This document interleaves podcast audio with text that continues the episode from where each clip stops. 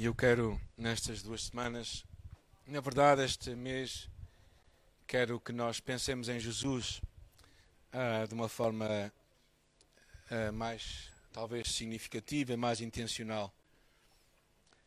Uh, Jesus tem de ser a razão de nós estarmos aqui nesta manhã, mas eu queria que nós pensássemos nestas duas semanas, vai ser uma, uma coisa muito rápida sobre as sete afirmações de Jesus no Evangelho de João acerca de quem ele era, de, ele falando de si próprio.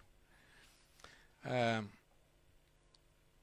e, uh, e, espero que no final nós, esta semana também, os devocionais, eu vou fazê-los e vou dedicar um a cada uma destas afirmações, por isso vou, vou repetir algumas vezes as ideias que hoje vou falar aqui.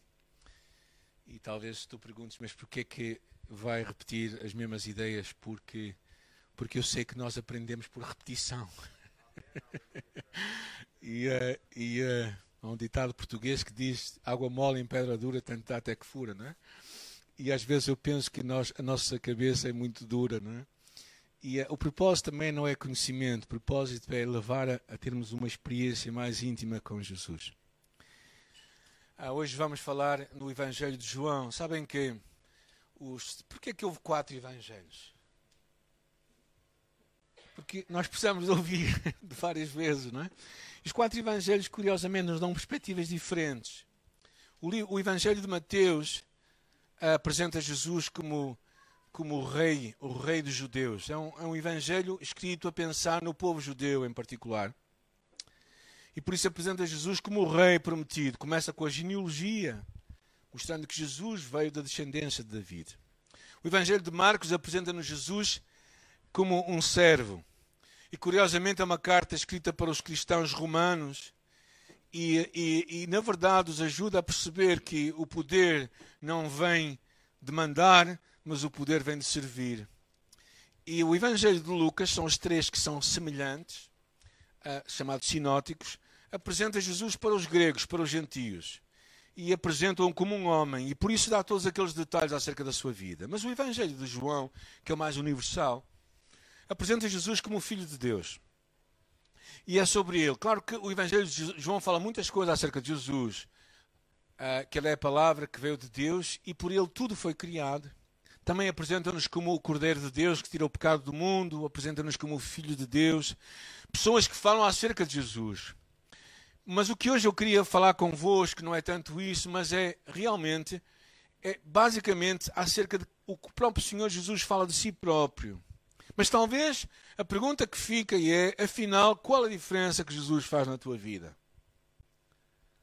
Alguns dizem, bem, mas eu vou ser salvo por ele quando morrer. E agora em vida?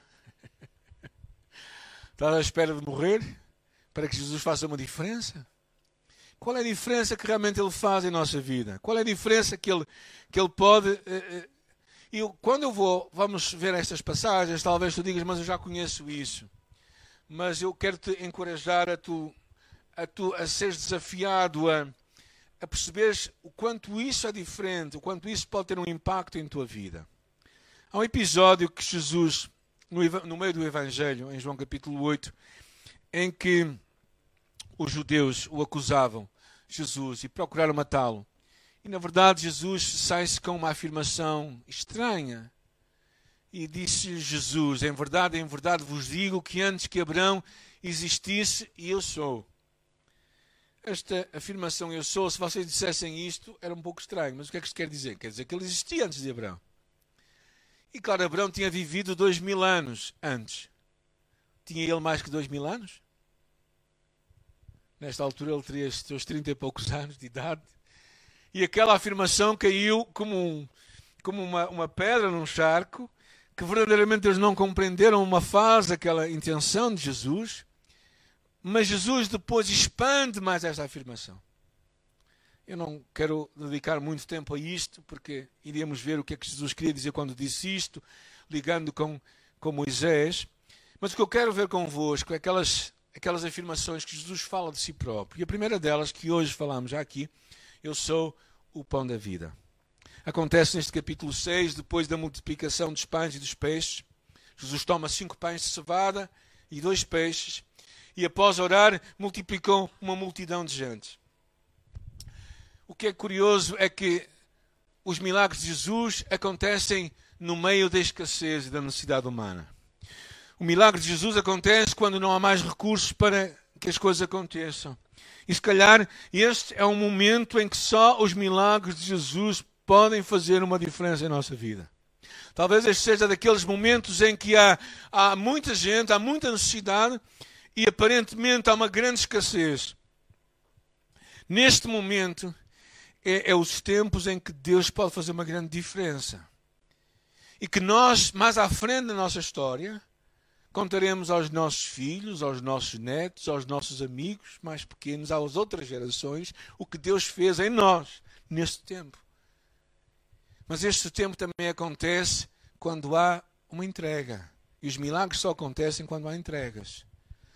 Quando entregas, neste caso, de uma criança que, que verdadeiramente tinha ali o seu lanche e que decidiu entregá-lo completamente a Jesus e aos discípulos de Jesus. Uh, e claro, aqui fica uma pergunta: quanto estou eu disposto a entregar neste tempo de necessidade de Deus para que Ele faça uma diferença? Quanto tempo estamos nós dispostos? E às vezes a nossa entrega, seja ela pequena ou grande, pode e vai fazer uma diferença. Por isso, o meu encorajamento ao pensarmos neste milagre de Jesus é realmente vermos como Jesus relembrava aos discípulos que ele era aquele maná que tinha descido do céu. Claro que os, os, judeus percebiam muito bem isto. Isto tinha acontecido 1400 anos antes, com Moisés, não é? no deserto. Havia passado 1400 anos, mas para qualquer judeu, para qualquer criança judia, crescia com aquelas histórias. Eles contavam a história de como Deus tinha cuidado do povo durante 40 anos num deserto, enviando comida do céu. Não é? E esta história ia contada de geração em geração e trazia orgulho ao próprio judeu. Trazia um orgulho em que o meu povo, o meu povo é um povo muito especial, que Deus alimentou durante 40 anos. Não foram 40 dias, não foram 40 semanas, foram 40 anos alimentados num deserto por este Deus. Este Deus trazia maná. E, e, e Jesus, basicamente, ele diz: Eu sou o pão da vida, eu sou o vosso maná o maná que desceu do céu, assim como o maná descia do céu a cada dia, também Cristo desceu do céu para alimentar o povo. E o que percebemos também nesta história, quando ele diz: Eu sou o pão da vida, aquele que vem a mim, de modo nenhum terá fome. Era esta clara imagem de que, de que este maná que era dado a cada dia, a cada dia, a cada dia, para não apodrecer. Porque aqueles pensavam que maná ia durar mais tempo. Aperceberam-se que aquilo começou a ganhar. Ficou estragado.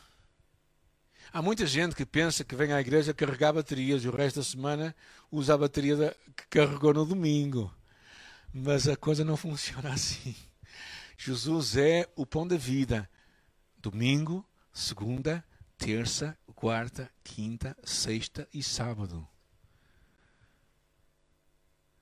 E por isso tu e eu precisamos de nos alimentar dele.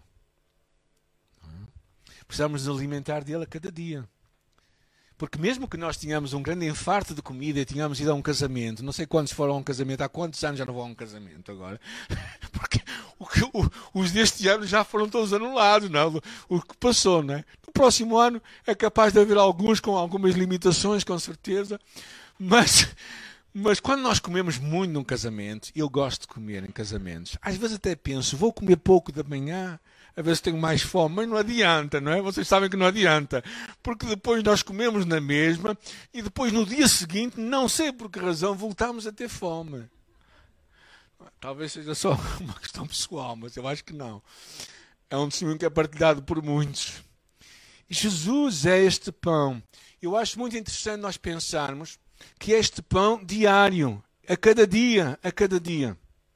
E claro, há muitas lições que poderíamos falar e eu vou procurar expandir um bocado durante a semana. A primeira lição que Jesus dá neste contexto também é nós percebemos que o pão é um pão espiritual. É daquelas coisas que tu não, aparentemente, aparentemente parece que podes viver sem isso, mas vais passar fome.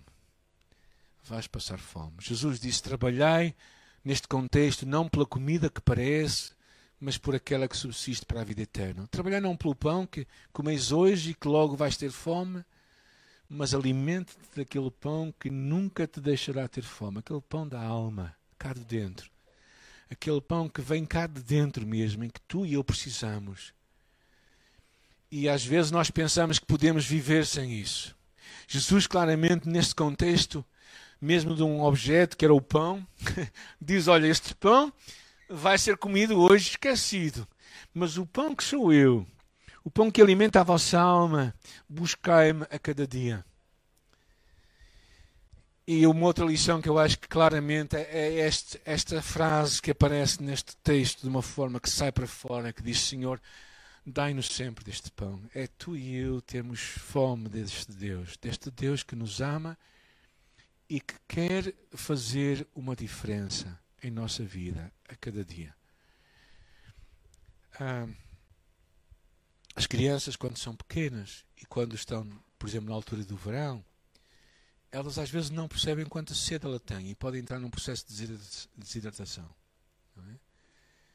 E há muita gente que espiritualmente não percebe como está. Há muita gente que está com uma fome, com uma secura espiritual profunda e não despertam dessa fome.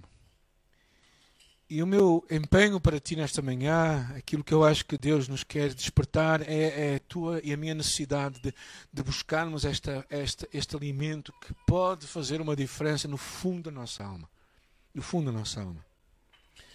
A segunda imagem que Jesus traz, que eu quero ver convosco, é no livro de João também, capítulo 8, versículo 12.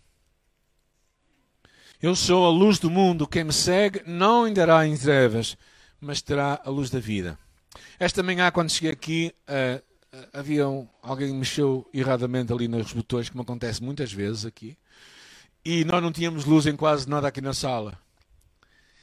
E eu pensei assim, como é que nós vamos, como é que nós vamos uh, descalçar o sapato agora? Porque nós todos nós percebemos que a luz é essencial, certo?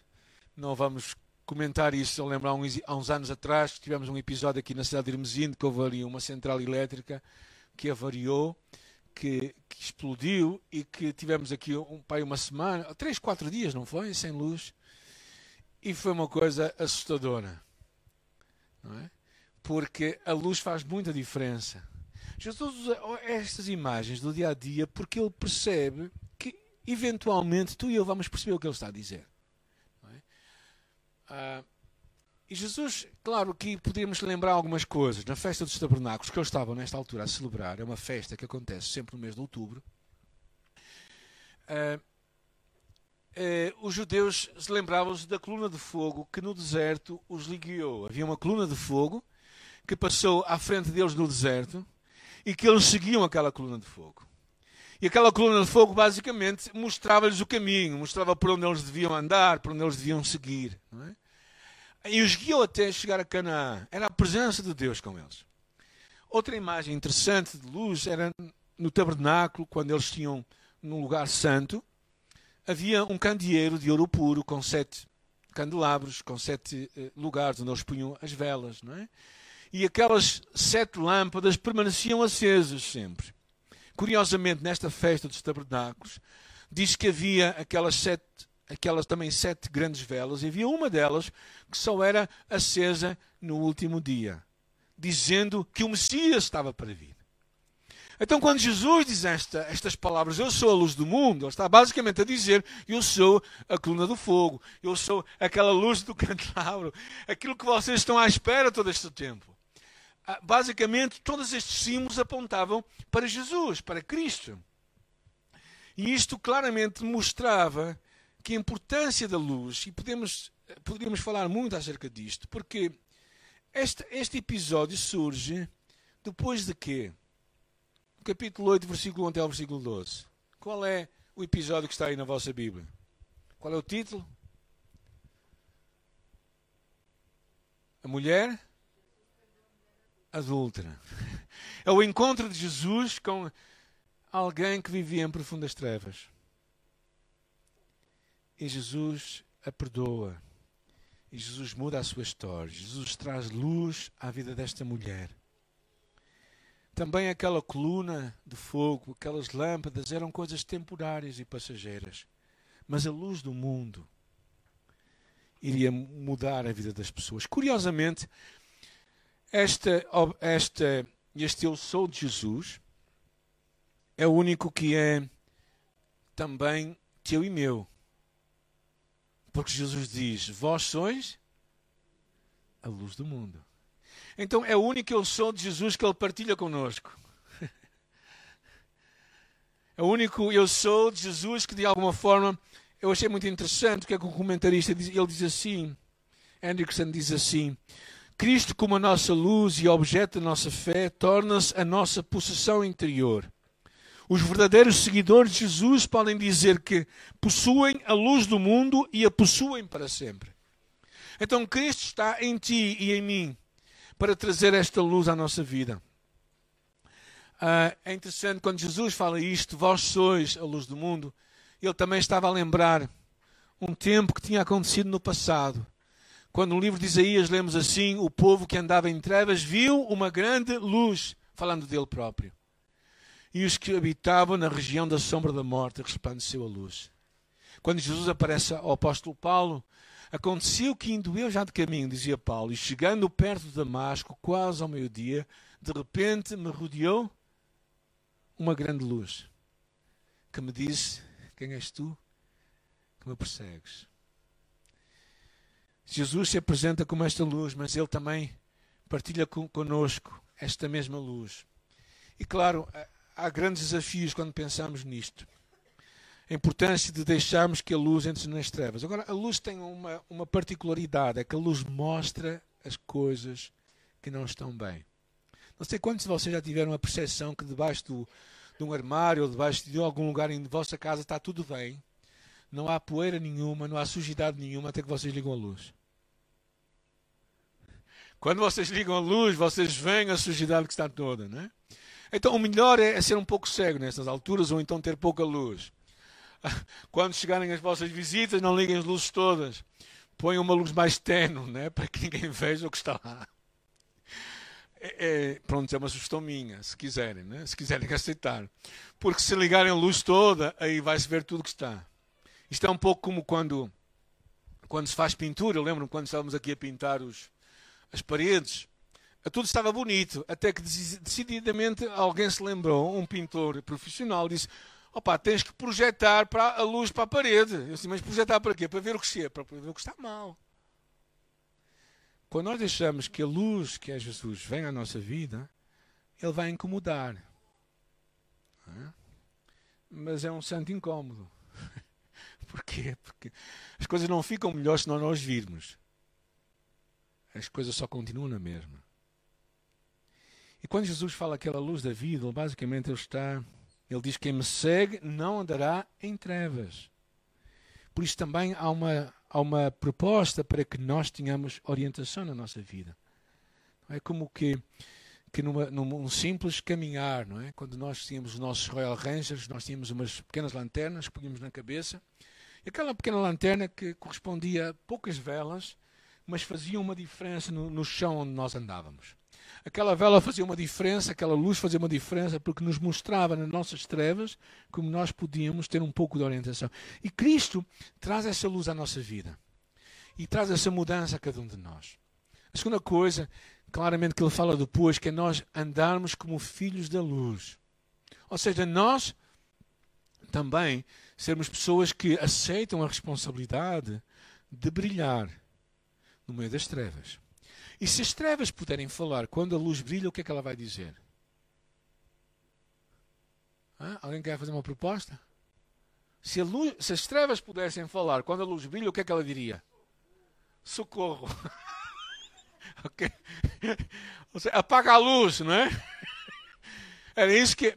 E, e, às vezes, talvez a tua vida, não é? Somente pela tua vida, pelo teu, pela tua fé, pela tua, pela tua autenticidade, incomoda algumas pessoas. É? Tipo, eu lembro quando uh, nós tínhamos uma, uma loja dos 300. Lembras Quem é que se lembra da loja dos 300? à frente da nossa casa e havia lá uma senhora. Ela falava muito mal. Era, em cinco palavras eram quatro palavrões, não é? e, e sei quando a Jacinta estava lá dentro, cala-se lá, que a dona Jacinta entrou. Como ela não sabia dizer mais nada, parece que vai ficar calada, não é? Porque as pessoas, a, a tua, o teu testemunho vai trazer uma diferença. Jesus, a luz do mundo, é um convite também para tu trazer essa luz para a tua vida, para ver como é que tu estás a andar. Uma outra imagem de Jesus, João capítulo 11, ele diz: Eu sou a ressurreição e a vida. E uh, eh, 11:25 diz Jesus: Eu sou a ressurreição e a vida. Quem crê em mim, ainda que morra, viverá. Mais uma eu sou de Jesus. E curiosamente, é o eu sou de Jesus que vai uh, combater o último inimigo que todo o homem tem, que é a morte. É? Toda a gente pode passar todos os desafios, mas há um que ninguém passa: é a morte. Às vezes acontece com pessoas mais inesperadas, não é? Esta noite, uma, uma cantora jovem faleceu no dia de ontem num acidente de viação. Às vezes nós não esperamos que ela. Mas é o último inimigo, quer dizer, nós todos podemos, espero eu, oro para que todos nós possamos passar esta história deste Covid, não é? Passemos para contar aos outros como é que isto foi. Mas, mas um dia, tu e eu vamos ter que encontrar este último inimigo, não é? Uma pessoa, nossa amiga, eh, missionária cá em Portugal durante 40 e tal anos, a Miss Ruth, ela, ela, foi, ela foi missionária em Lisboa, mas era muito amiga nossa. A Jacinta passou lá o primeiro ano na casa dela, aos fins de semana. E, e, nós sempre, há muitos anos, aos 90 anos de idade, quando, a vimos pela, quando eu vi pela última vez, ela tinha uns 90 anos, e eu achava sempre se ela estaria viva ou não, nunca mais sabíamos. E os anos foram passando, foram passando, não é? E há dois dias atrás recebi uma notícia, não é? Que ela, ela faleceu, vítima de Covid, mas vítima talvez de 98 anos de idade. Ou seja, todos nós podemos passar este momento. E quando Jesus fala isto, eu sou a ressurreição e a vida, ele fala em contexto. Fala no contexto da ressurreição de um homem chamado Lázaro. É? Lázaro, amigo de Jesus, irmão de Marta e de Maria, não é? E ele, ele estava, elas estavam a querer acelerar Jesus para chegar lá, e Jesus se ia atrasando propositadamente, e até que ele apareceu. E quando apareceu, ele diz uma coisa curiosa neste texto, que é diz, não te disse se tu queres verás a glória de Deus. Claro que as irmãs não perceberam muito bem o que é que ele queria dizer, mas eu acho que uma das lições que tiramos desta passagem é que aquilo que Deus coloca em nosso coração, na nossa vida, os sonhos que Ele coloca em nós para o seu reino não vão desistir se nós não deixarmos de crer. Deus é muito mais poderoso do que a própria morte. Ele diz: Eu sou a ressurreição e a vida. E a vida. E também há aqui uma promessa muito clara: a promessa de que Ele vai ressuscitar aqueles que morrem. A morte não vai ser o último, o último inimigo. Na verdade, como falamos há umas semanas atrás, em Romanos capítulo 8, quem me separará do amor de Deus? E eu falei é, nessa altura que mesmo que eu morra vítima de Covid, o Covid não me vai separar do amor de Deus. Simplesmente me vai levar mais perto dele. E parece estranho falar isto porque nenhum de nós quer morrer, certo? Ou alguém quer morrer? Ok, graças a Deus. Estou em boa companhia então. Mas o apóstolo Paulo dizia que mesmo que nós morramos, nós temos uma esperança que vai muito mais longe. Tudo não termina aqui. E Cristo, quando fala isto da sua ressurreição e a vida, ele mostra claramente que ele é muito mais do que tu e eu podemos imaginar. Ele é a ressurreição de tudo o que ele pode realizar em nós. E por isso nós temos que viver confiantes, mesmo diante da morte. Uh, não, temos que ser pessoas que encaramos a vida e o além com esperança. Eu acho que uma das coisas que Deus tem posto na minha mente para o próximo ano e, e que estamos realmente a. Até que ponto é que tu e eu somos pessoas de esperança neste mundo? Esperança, e temos uma mensagem de esperança para as pessoas. Ou até que ponto é que tu e eu vivemos sem esperança? E quando tu e eu vivemos sem esperança, deixamos de ter uma mensagem à nossa volta.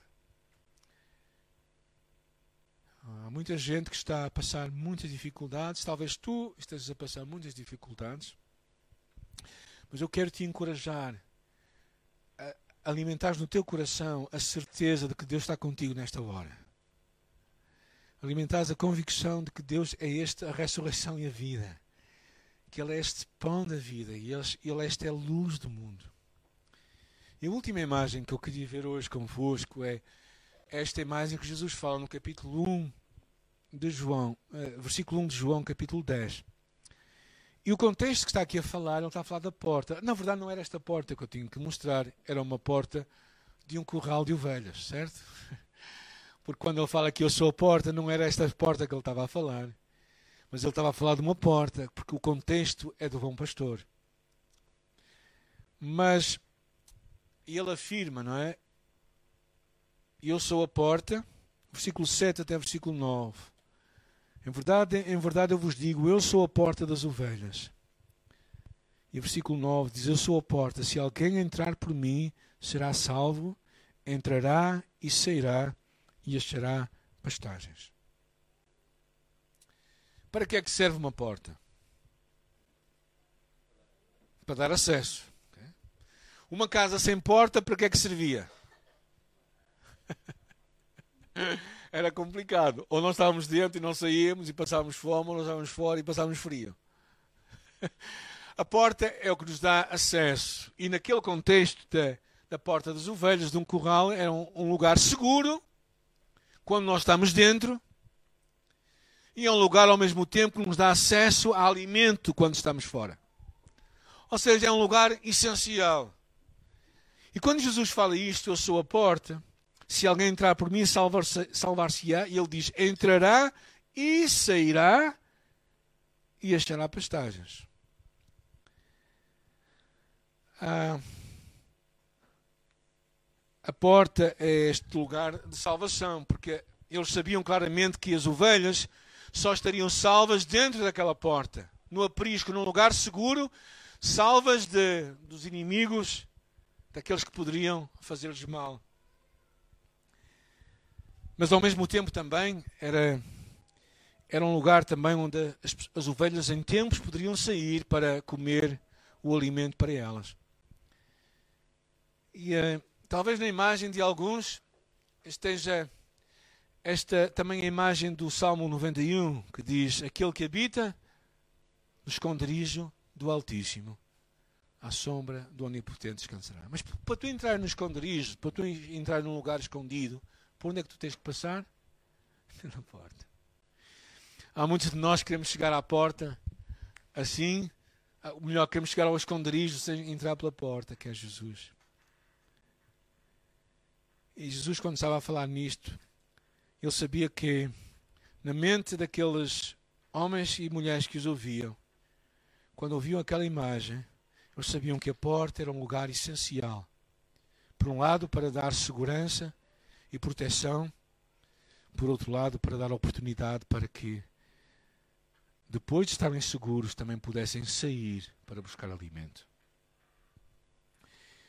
E Jesus nos encoraja, a ti e a mim, a, claro, a entrar por este lugar de salvação, que é Jesus.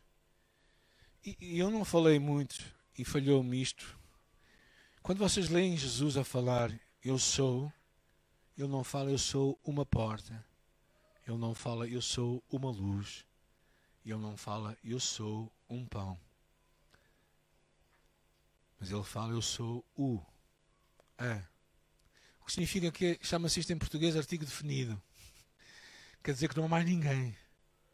Quando ele chama para si próprio estas qualidades, esta identificação, e ele, ele é tem uma figura que no, no século XXI as pessoas não gostam muito. Ele é exclusivista. ele não permite, não partilha a sua identidade com mais ninguém.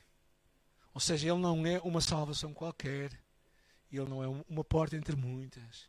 Ele não é uma fé entre muitas. O que Jesus basicamente chama para si é, é esta identificação. E claro, ao chamar para si também traz uma responsabilidade. Ou ele fala a verdade, ou ele fala a mentira. E quando Jesus fala isto, ele chama para si. E, e quando ele, ele, provoca, ele provoca ou repulsa o apego. E nesta manhã eu penso que é a mesma coisa que faz contigo e comigo.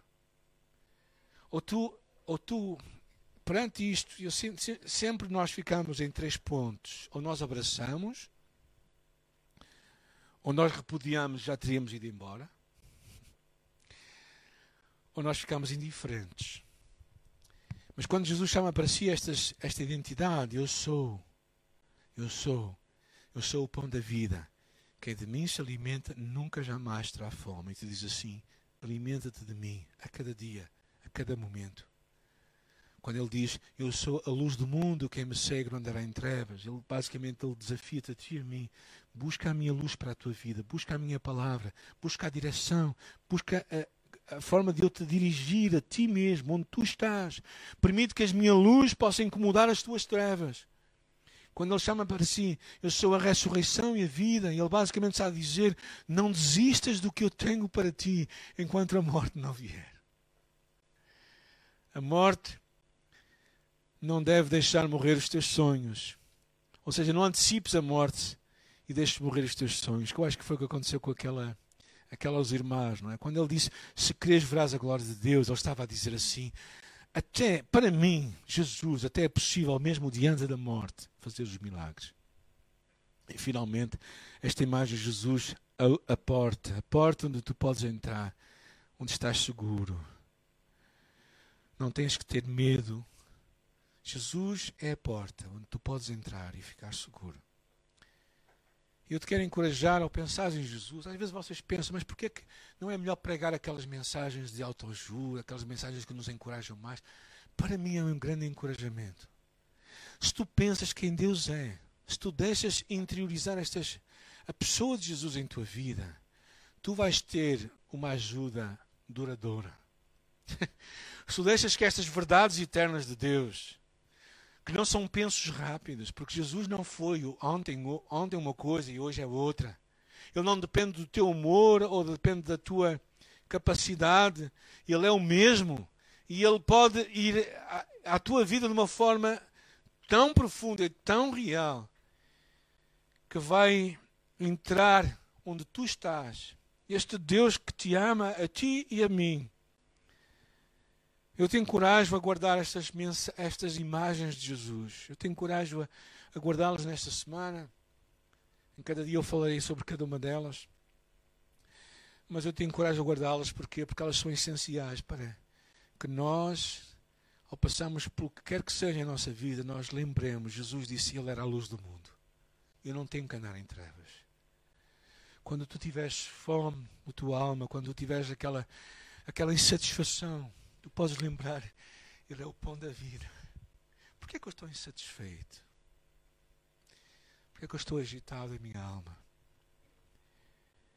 Deixa que tudo o que Jesus é seja em ti, hoje e a cada dia.